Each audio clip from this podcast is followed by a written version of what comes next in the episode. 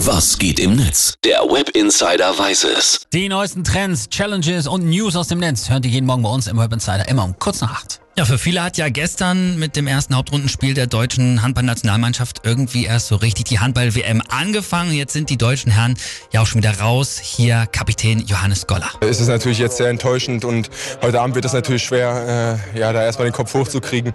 Aber äh, wenn man das, glaube ich, morgen betrachtet, dann ist ein fünfter Platz bei einer Weltmeisterschaft immer noch ein Riesenziel und äh, da werden wir sicherlich auch in den nächsten Tagen alles für investieren.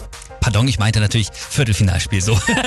oh Insgesamt aber sehr schade, ähm, aber auch Quatsch zu sagen, dass die WM jetzt erst richtig angefangen hat. Wir beide haben ja auch Vorrunde und Hauptrunde schon gesehen und muss sagen, die Deutschen haben überraschend viel Bock gemacht. Auch. Ja, finde ich auch. Vor allem, ähm, da war ja nicht wirklich so mitzurechnen. Nee, ne? genau. Die Mannschaft sehr jung, Deshalb, jetzt im Viertelfinale haben sie nun mit Frankreich den Rekordweltmeister und aktuellen Olympiasieger vor der Brust. Top-Mannschaft. Geht schon klar, dass man da verloren hat. 35 zu 28 übrigens. So, schauen wir mal ins Netz. Der User Rolimana, der beschreibt nochmal sehr bildlich, worüber viele immer wieder schreiben, wenn sie dann mal Handball gucken. Nämlich, dass Handball einfach super schnell und ereignisreich ist. Er drückt so aus.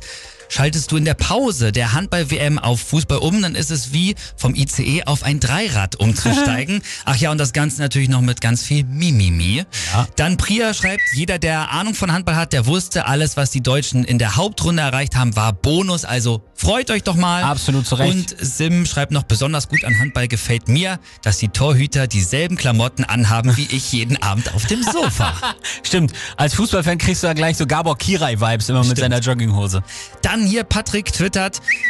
Ganz ehrlich, Frankreich nervt mittlerweile in jeder Sportart. Hoffentlich kommen die nicht auch noch ins Darts. Sehr gut. Dome94 hat auch geschrieben, eins steht jetzt auch nach der Niederlage trotzdem fest, wir können viel entspannter auf die Heim-EM im, im Handball schauen als im Fußball.